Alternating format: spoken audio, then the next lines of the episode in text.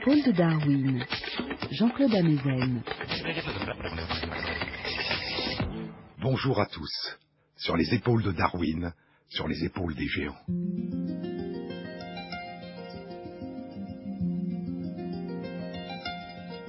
Je le trouvais et le nommais, étant versé dans le latin des classifications. Ainsi, je devins le parrain d'un papillon et le premier à le décrire. Et je ne veux pas d'autre gloire.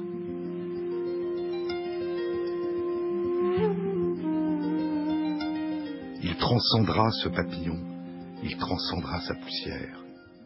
De sombres tableaux, des trônes, les statues qu'embrassent les pèlerins, les poèmes qui mettent des milliers d'années à mourir, ne font qu'imiter l'immortalité de cette étiquette rouge sur un petit papillon. Ce poème date de 1943. Il est intitulé Une découverte. Son auteur, je vous en ai parlé lors d'une précédente émission, est l'écrivain Vladimir Nabokov. Durant les années 1940, la période où il écrit ce poème, il travaille au Muséum de zoologie comparée de l'Université Harvard, où il est conservateur de la collection des lépidoptères et notamment des papillons. C'est un spécialiste autodidacte qui collectionne les papillons depuis son enfance en Russie. Quand il a huit ans, son père est emprisonné en raison de ses activités politiques. Le petit Vladimir vient lui rendre visite en prison. Il apporte à son père un papillon. Il collectionne les papillons, se met à lire des journaux scientifiques, décrit ses papillons. Émigré en France, il organise avec sa femme une expédition de chasse aux papillons dans les Pyrénées qu'il finance à partir des droits d'auteur de l'un de ses premiers romans. En 1940, pendant la guerre, il émigre aux États-Unis. Il parcourt le pays à la recherche de nouvelles espèces de papillons, il en découvre, il publie des articles scientifiques. Et je ne veux pas d'autre gloire, dit-il dans son poème.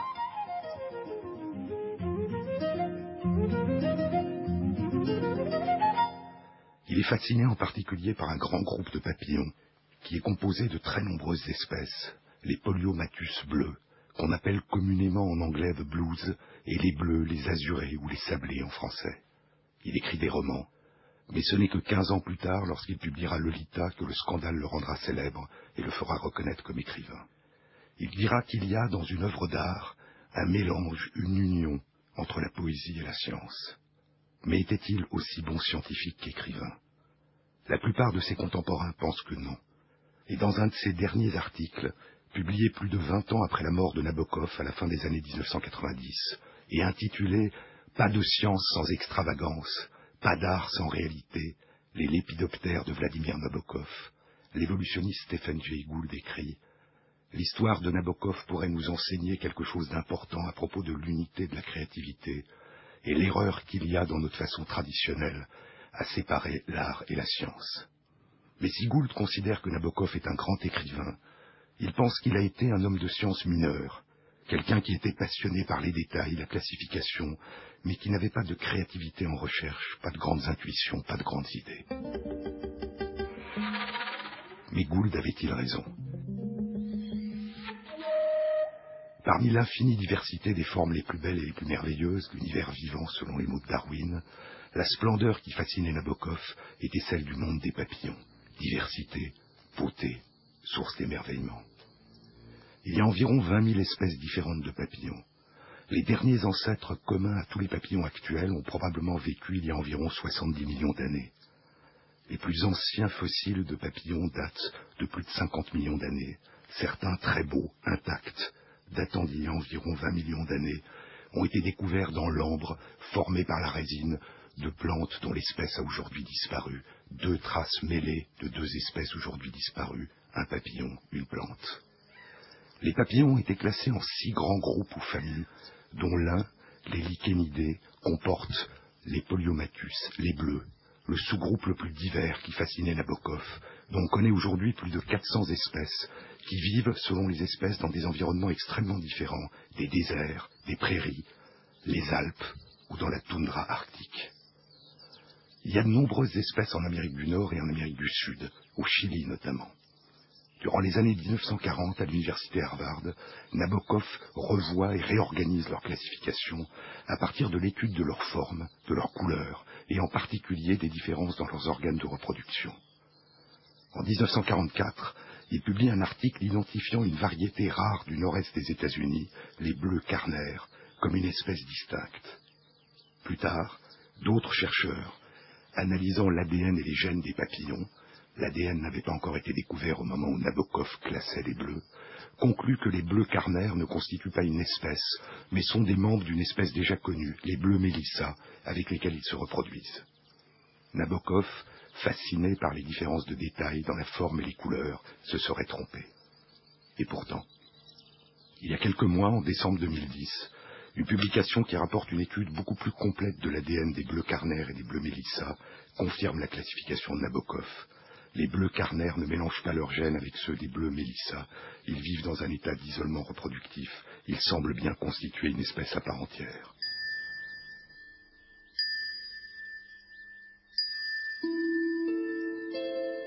Une quinzaine d'années plus tôt, au milieu des années 1990, Naomi Pierce, conservatrice des lépidoptères au Muséum de zoologie comparée de l'Université Harvard, prépare pour l'année 1999 une exposition en l'honneur du centième anniversaire de la naissance de l'un de ses prédécesseurs à cette fonction, Vladimir Nabokov. Elle relit ses publications des années 1940.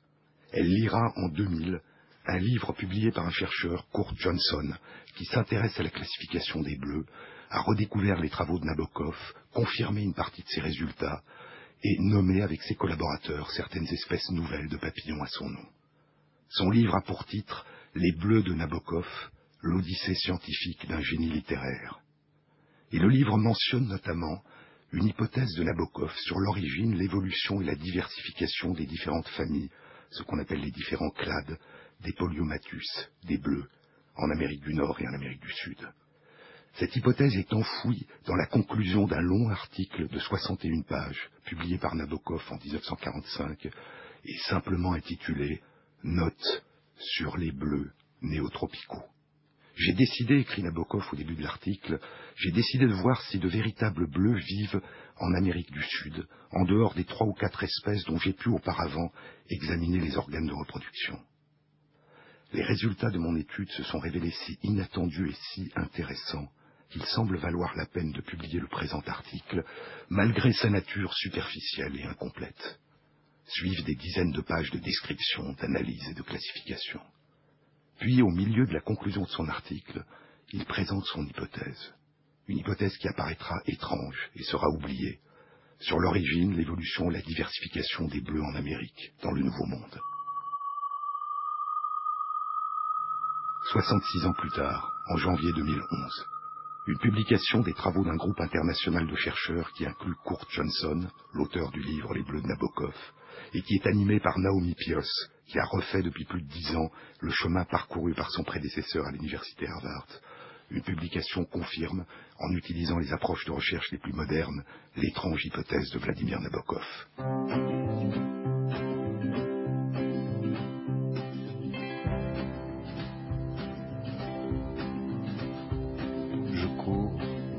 Toi,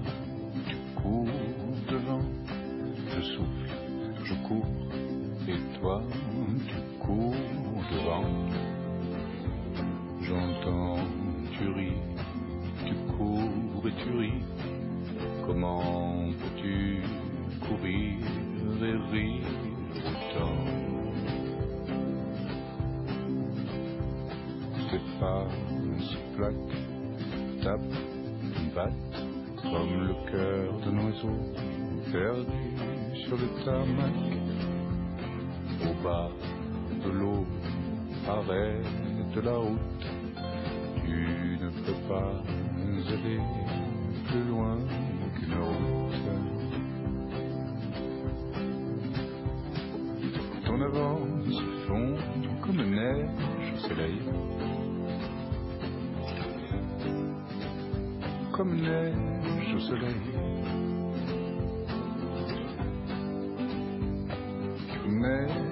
soleil.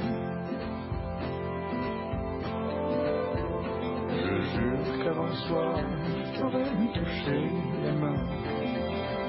Avant le soir, je t'aurais touché les mains. Avant le soir, je t'aurais touché la main.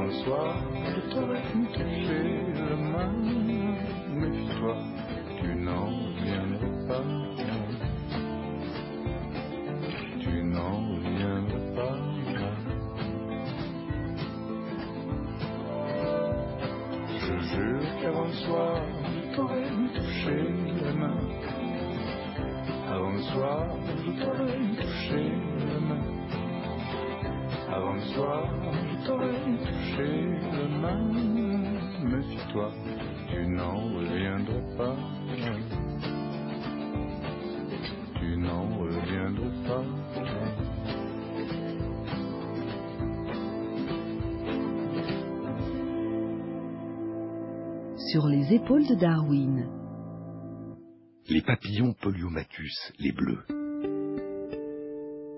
On peut considérer, écrivait Vladimir Nabokov dans la conclusion de son article de 1945, on peut considérer, je pense, qu'il y a eu une période dans le passé durant laquelle les deux Amériques étaient encore entièrement dépourvues de bleu, mais étaient à la veille de recevoir une invasion de bleu à partir de l'Asie, où ils avaient déjà évolué, étaient déjà apparus.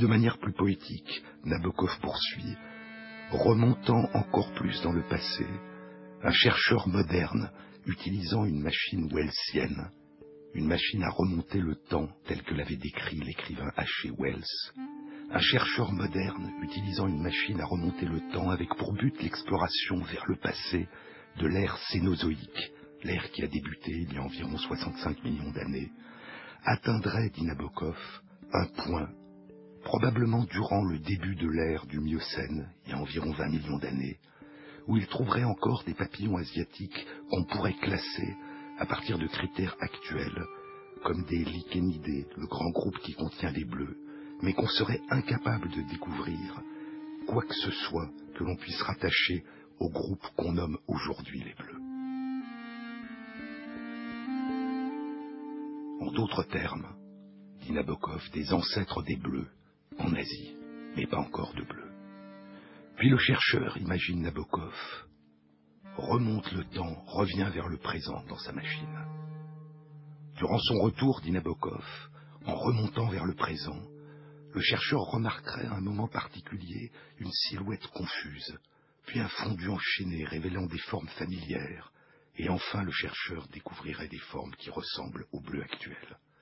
Il est impossible d'imaginer, ajoute Nabokov, les routes exactes que ces formes ont prises pour atteindre le Chili, et je n'ai aucune envie de spéculer sur les détails de leurs avancées à partir de l'Asie, sauf l'envie de suggérer que durant toute l'évolution des bleus, aucune espèce n'a émergé et ne s'est différenciée à partir d'une autre au même moment et dans le même habitat, et que l'arrivée des bleus en Amérique du Sud a précédé l'arrivée en Amérique du Nord et la différenciation à partir d'ancêtres de l'ancien monde des autres clades de bleus. Et Nabokov propose que l'ensemble des différents clades, des différentes familles d'espèces que forment les bleus en Amérique du Nord et du Sud aujourd'hui, provient de cinq vagues successives de migration d'Asie vers l'Amérique du Nord à travers la mer de Bering, et que la première vague a été celle qui réside aujourd'hui en Amérique du Sud et n'est plus présente en Amérique du Nord.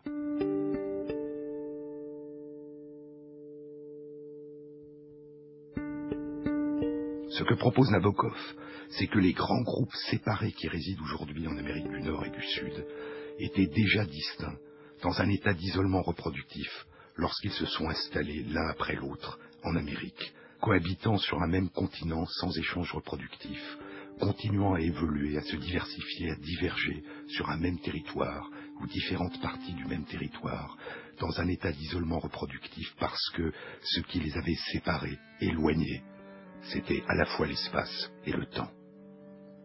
L'exemple des îles qui avait tant fasciné Darwin et Wallace, des espèces qui évoluent séparément et divergent parce qu'elles sont géographiquement séparées sur des îles et perdent la capacité de se reproduire avec leurs parents restés sur les continents ou habitant des îles voisines éloignées. Ici, le continent qui ensemençait une île à intervalles répétés, c'était l'Asie. Et l'île, l'immense île, c'était les Amériques.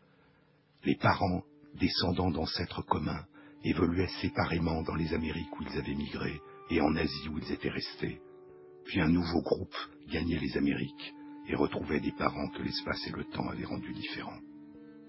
L'hypothèse de Nabokov était hardie parce qu'elle n'était fondée que sur l'étude des formes.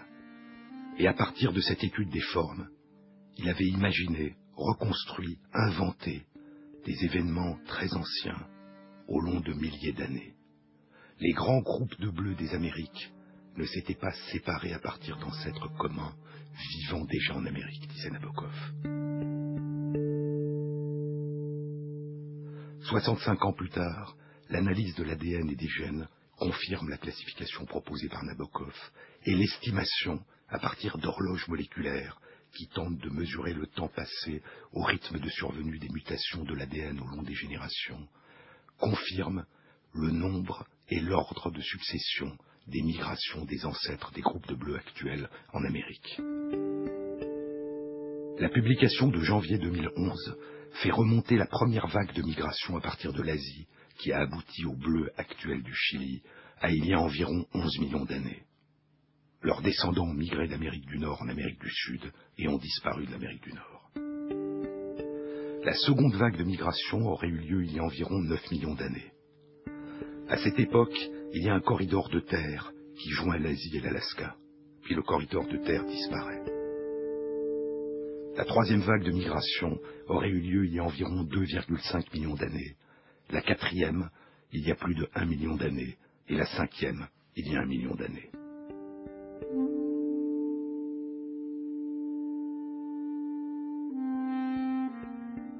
Les ancêtres des grandes familles de plantes dont se nourrissent les ancêtres des bleus semblent avoir aussi colonisé les Amériques à partir de l'Asie durant les onze derniers millions d'années.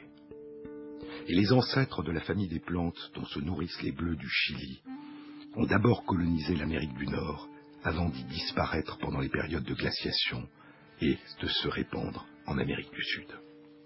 Durant ces dix millions d'années, entre la première vague de migration des Bleus il y a onze millions d'années et la dernière vague il y a un million d'années, le climat au niveau de la mer de Bering et le climat en Amérique du Nord s'est progressivement refroidi.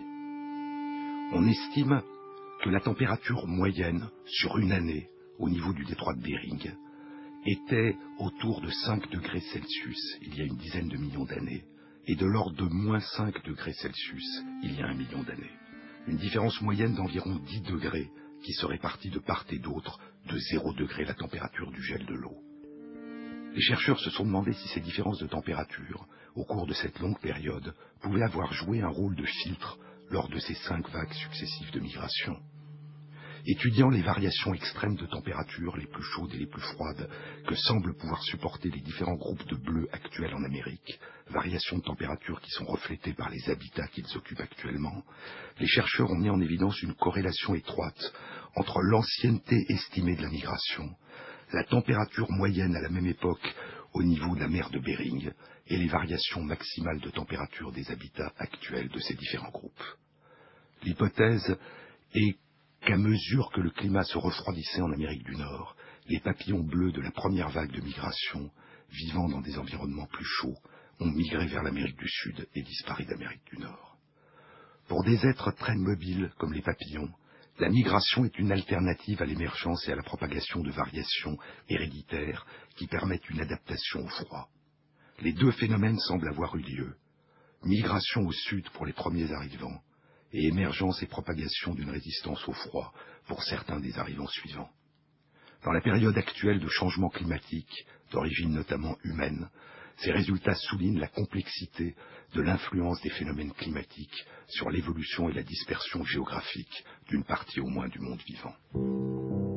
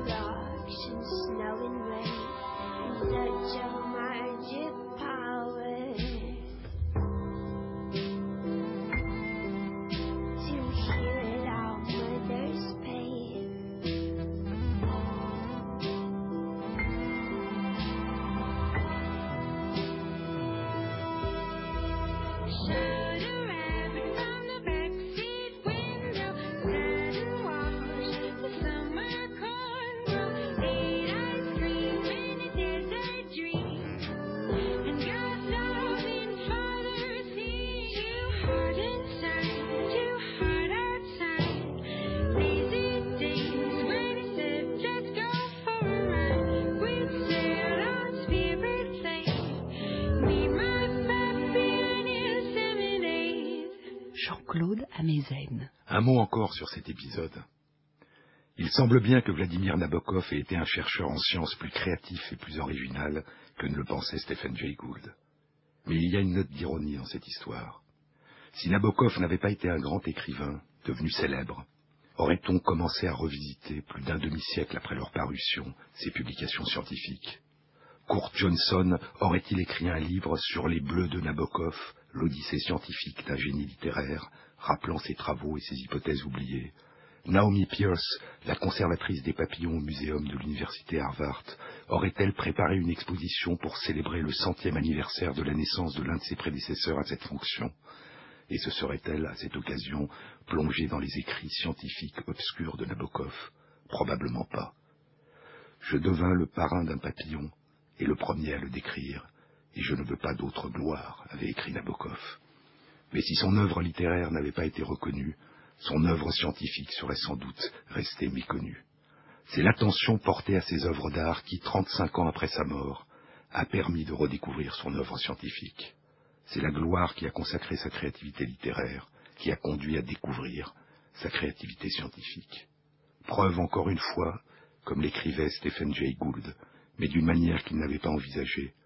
Preuve encore une fois que l'histoire de Nabokov pourrait nous enseigner quelque chose d'important à propos de l'unité de la créativité et de l'erreur fréquente qu'il y a dans notre façon traditionnelle de séparer l'art et la science.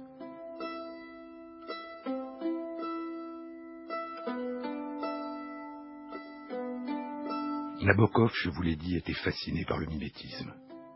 Entre les papillons, les feuilles des arbres et des plantes, entre les insectes, le mimétisme d'une mythe qui ressemble à une guêpe et qui imite sa démarche et la façon de bouger les antennes.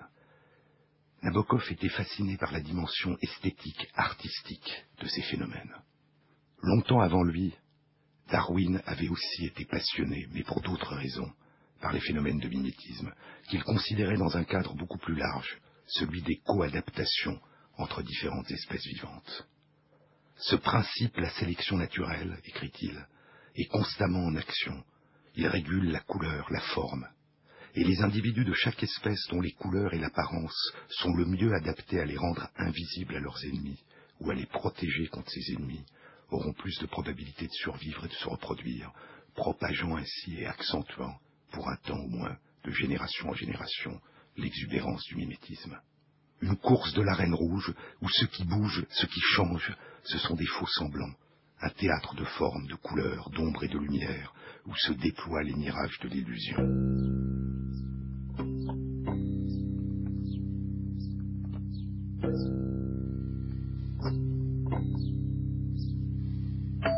Il y a des papillons de nuit, ce ne sont pas des papillons au sens strict de la classification, mais ils font partie du même ensemble, les lépidoptères.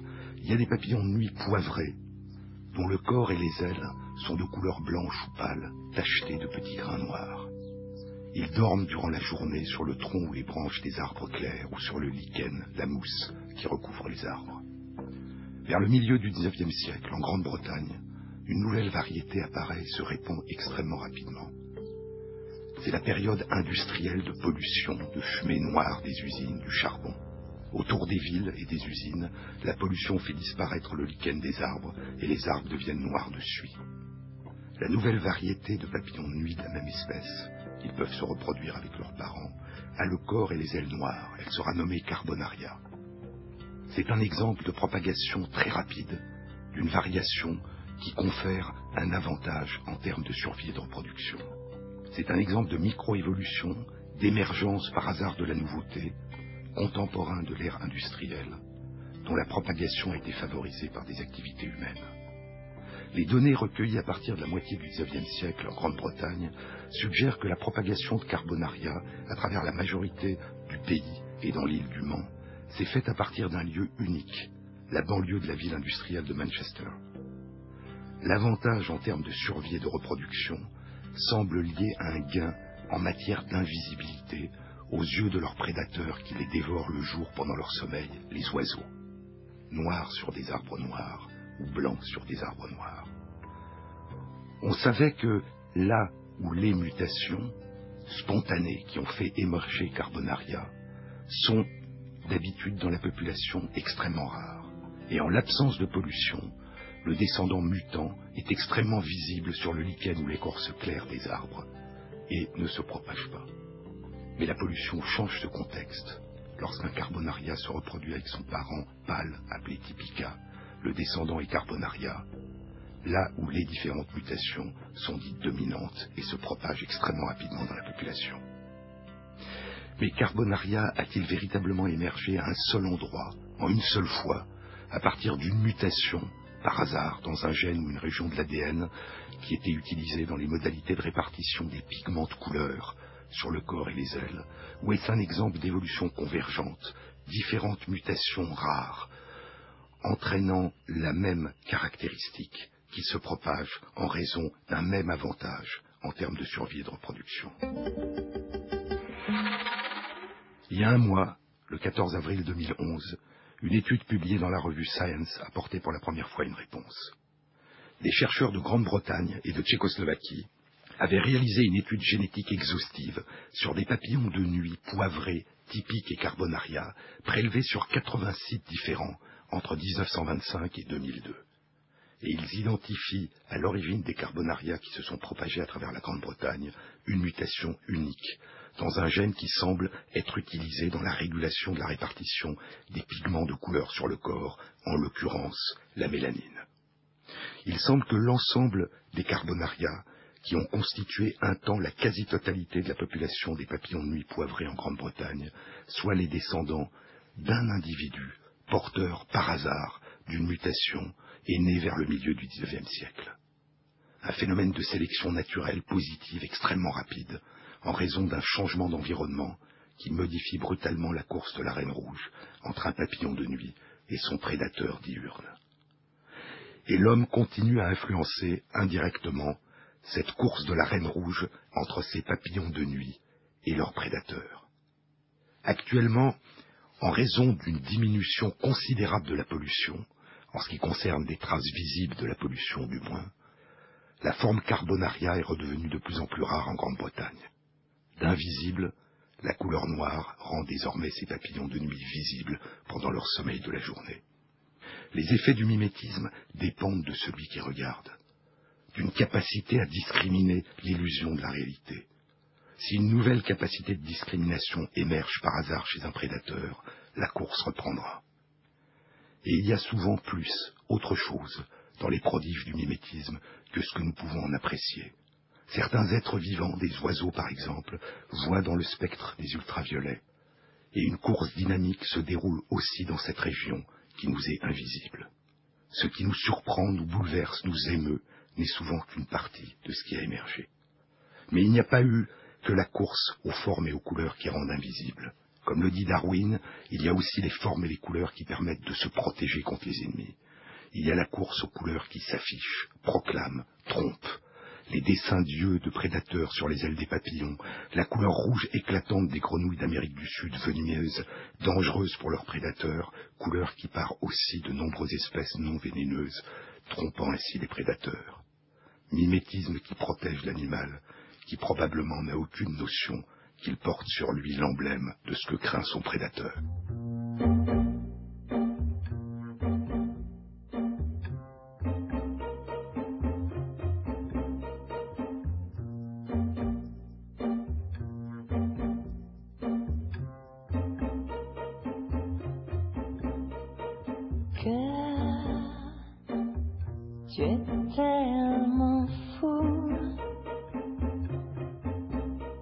tais-toi, mon cœur perdu.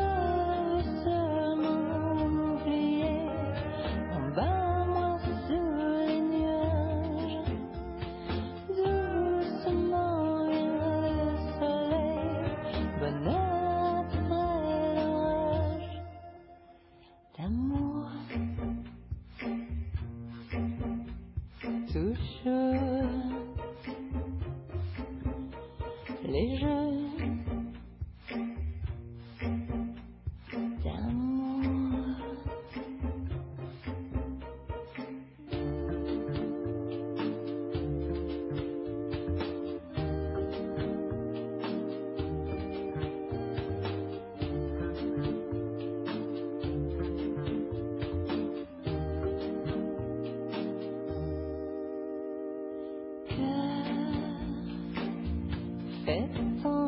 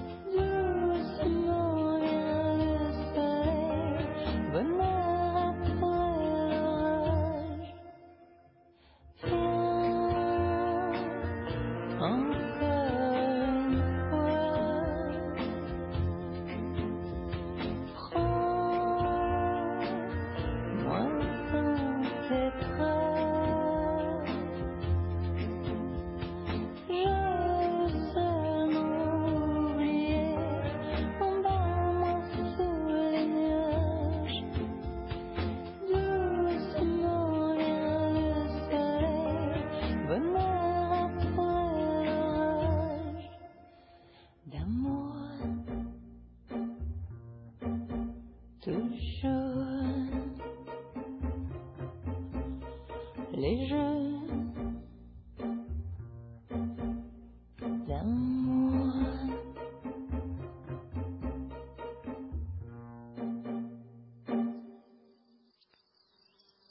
y a, dans le vaste monde des insectes, un petit groupe chez qui le mimétisme a pris des formes et des couleurs exubérantes, d'une extraordinaire diversité. C'est un petit groupe d'insectes, parents des cigales. Leur corps ressemble en miniature à celui des cigales, sauf qu'ils possèdent sur la tête un extraordinaire casque qui descend le plus souvent le long du dos et recouvre quasiment entièrement leur corps. Ces petits insectes au casque extraordinaire, au mimétisme flamboyant, apparentés aux cigales, constituent le petit groupe des membracidés, appartenant à l'ordre des hémiptères. On les appelle communément en anglais des tree hoppers, ceux qui sautent dans les arbres. L'ensemble de ce groupe, qui a émergé et évolué depuis environ 40 millions d'années, comporte un grand nombre d'espèces qui toutes ont ce déguisement vivant de carnaval. Certains entomologistes disent en plaisantant que ces insectes utilisent leur casque pour envoyer des signaux ou des messages à leur planète, comme E.T., E.T. Phone Home, E.T. Téléphone Maison. Ils ressemblent à des extraterrestres. Ce casque exubérant, cet extraordinaire déguisement de formes, de couleurs et de textures extrêmement diverses, leur donne l'apparence d'une épine de plante, d'une fourmi menaçante, d'une guêpe agressive ou d'une déjection animale. Un mimétisme qui rend invisible, qui rend dangereux ou qui rend dégoûtant. Comment émerge cette structure? À partir de quoi, de quelle manière se développe ce formidable masque naturel, ce chapeau extravagant, cet habit de carnaval, cette véritable œuvre d'art, pour reprendre les mots par lesquels Nabokov décrivait les phénomènes de mimétisme?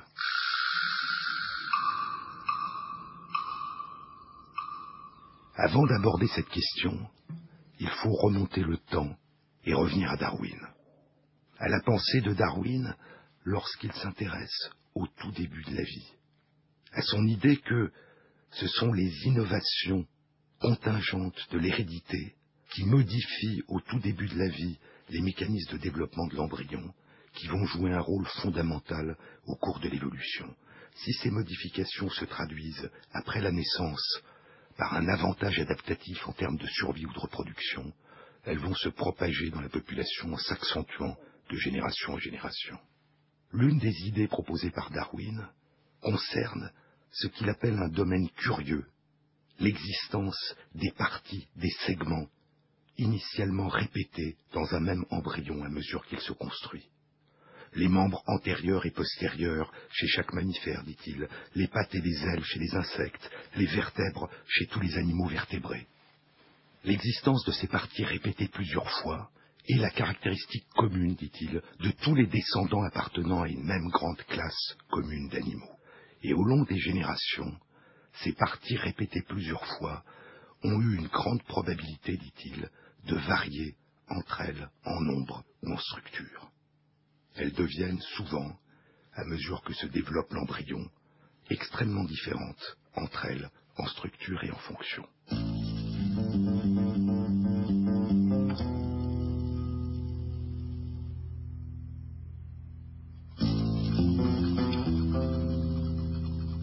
Une autre idée de Darwin, c'est que si une activité de l'adulte est à l'origine assurée par deux organes, et qu'une variation héréditaire au cours du développement embryonnaire fait que par hasard, cette activité sera désormais assurée par un seul des deux organes, l'autre se trouve libéré des contraintes de la sélection naturelle et peut évoluer vers d'autres formes et d'autres structures et faire émerger la nouveauté. Un organe devenu inutile, écrit Darwin, pourrait devenir plus variable et être abandonné au jeu libre des lois de la croissance, car ces variations ne peuvent plus être contrôlées par la sélection naturelle. Ou dit autrement, parce que la propagation de ces variations de génération en génération n'est plus soumise, pour un temps du moins, jusqu'à ce qu'il donne naissance à de nouvelles capacités, à des contraintes en termes de survie et de reproduction. Nous en savons maintenant assez pour revenir au casque de carnaval, au prodigieux mimétisme des insectes qui sautent dans les arbres, les membracidés. Quelle est l'origine de ces casques si différents dans chacune de leurs espèces? À partir de quelle structure, de quelle partie du corps de l'embryon émergent-elles? Recouvrant la tête, le dos et souvent la plus grande partie du corps, ces casques naissent de la partie supérieure du premier segment du thorax. Les entomologistes pensaient qu'il s'agissait d'une extension de l'exosquelette, l'enveloppe extérieure dure de la partie supérieure du thorax. Il y a chez tous les insectes trois segments thoraciques. À la partie inférieure de chacun de ces segments émerge une paire de pattes. Et à la partie supérieure du deuxième et du troisième segment du thorax émerge une paire d'ailes, parfois absentes, ou remplacées, comme chez la mouche du vinaigre, par des ailes atrophiées transformées en balanciers. Il n'y a jamais d'ailes sur le premier segment thoracique, ni sur l'abdomen. Il y a 60 ans, un chercheur remarque qu'il y a des veines sur les casques comme sur les ailes, et propose que les casques sont des ailes qui se sont modifiées. Mais l'idée est rejetée pour la raison suivante.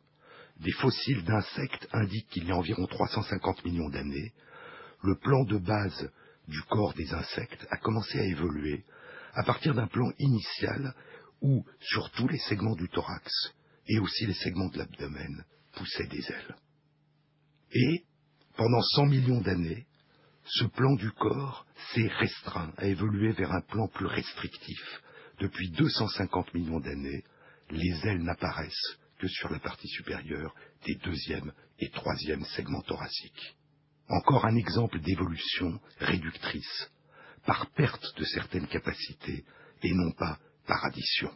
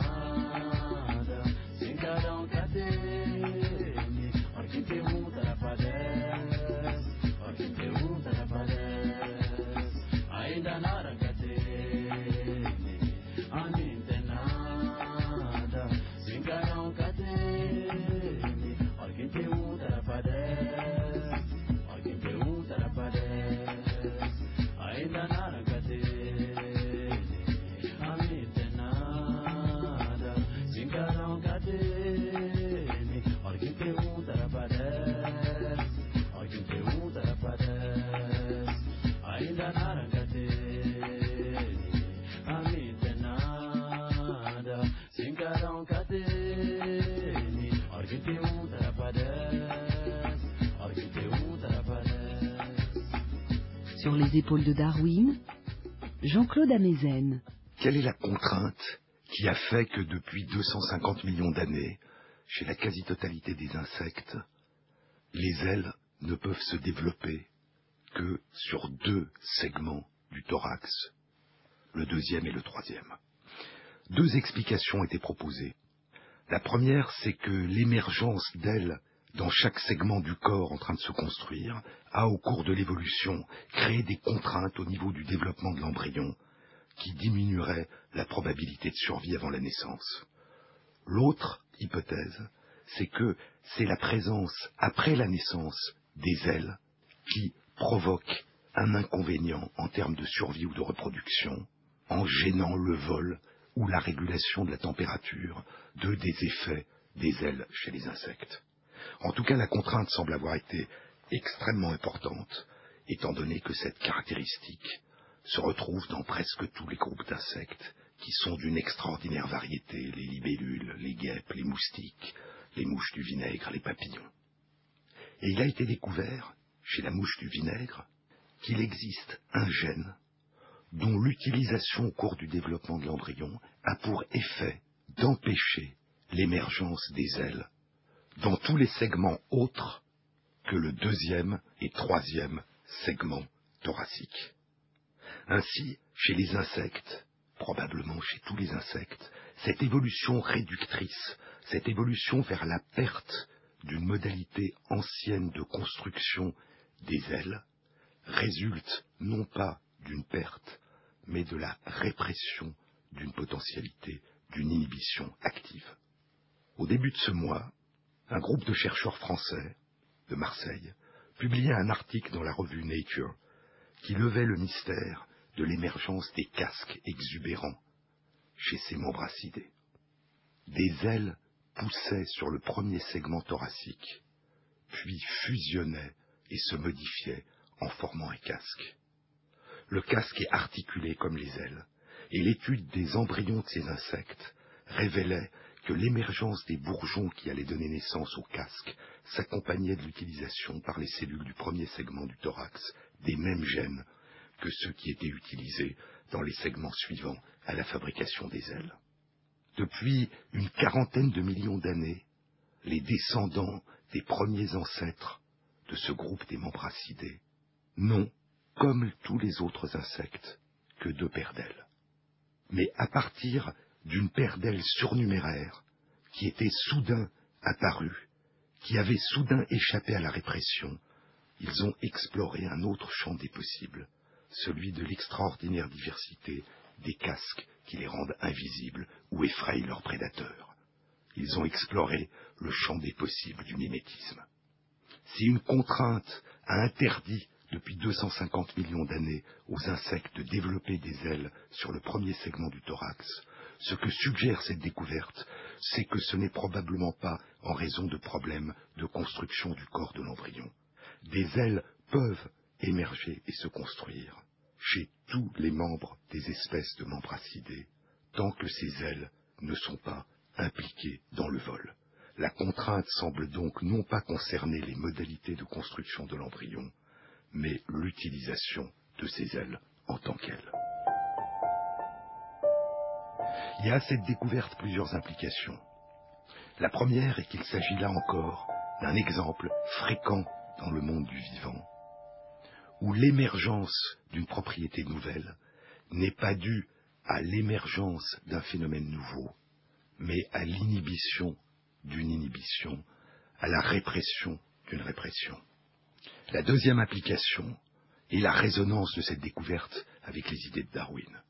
À partir du moment où un organe, une structure est libérée pour un temps de sa contribution à la survie de l'organisme, devenue inutile ou non indispensable en tant qu'elle, elle pourrait, dit Darwin, devenir plus variable et être abandonnée au jeu libre des diverses lois de la croissance, car ces variations ne peuvent plus être contrôlées par la sélection naturelle.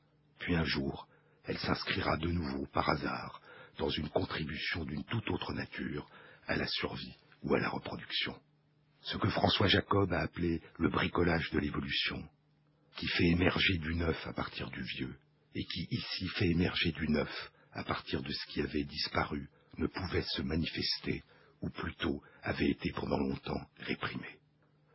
Qu'aurait pensé Nabokov de ces découvertes? Les splendeurs du mimétisme ne sont pas seulement une source d'émerveillement, d'émotions esthétiques, d'émotions artistiques. Elles sont aussi source de perplexité, d'étonnement, de questionnement, et donc parfois d'exploration scientifique. Et ces explorations scientifiques révèlent alors, à leur tour, un extraordinaire monde inconnu, invisible, à l'œuvre dans l'émergence de la splendeur des apparences.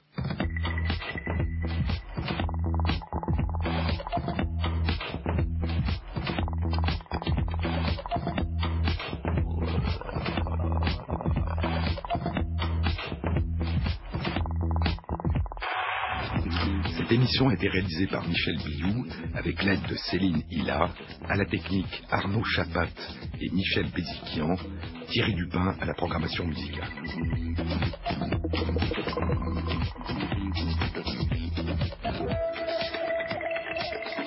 Bon week-end à tous. Je vous remercie pour vos messages qui me touchent beaucoup.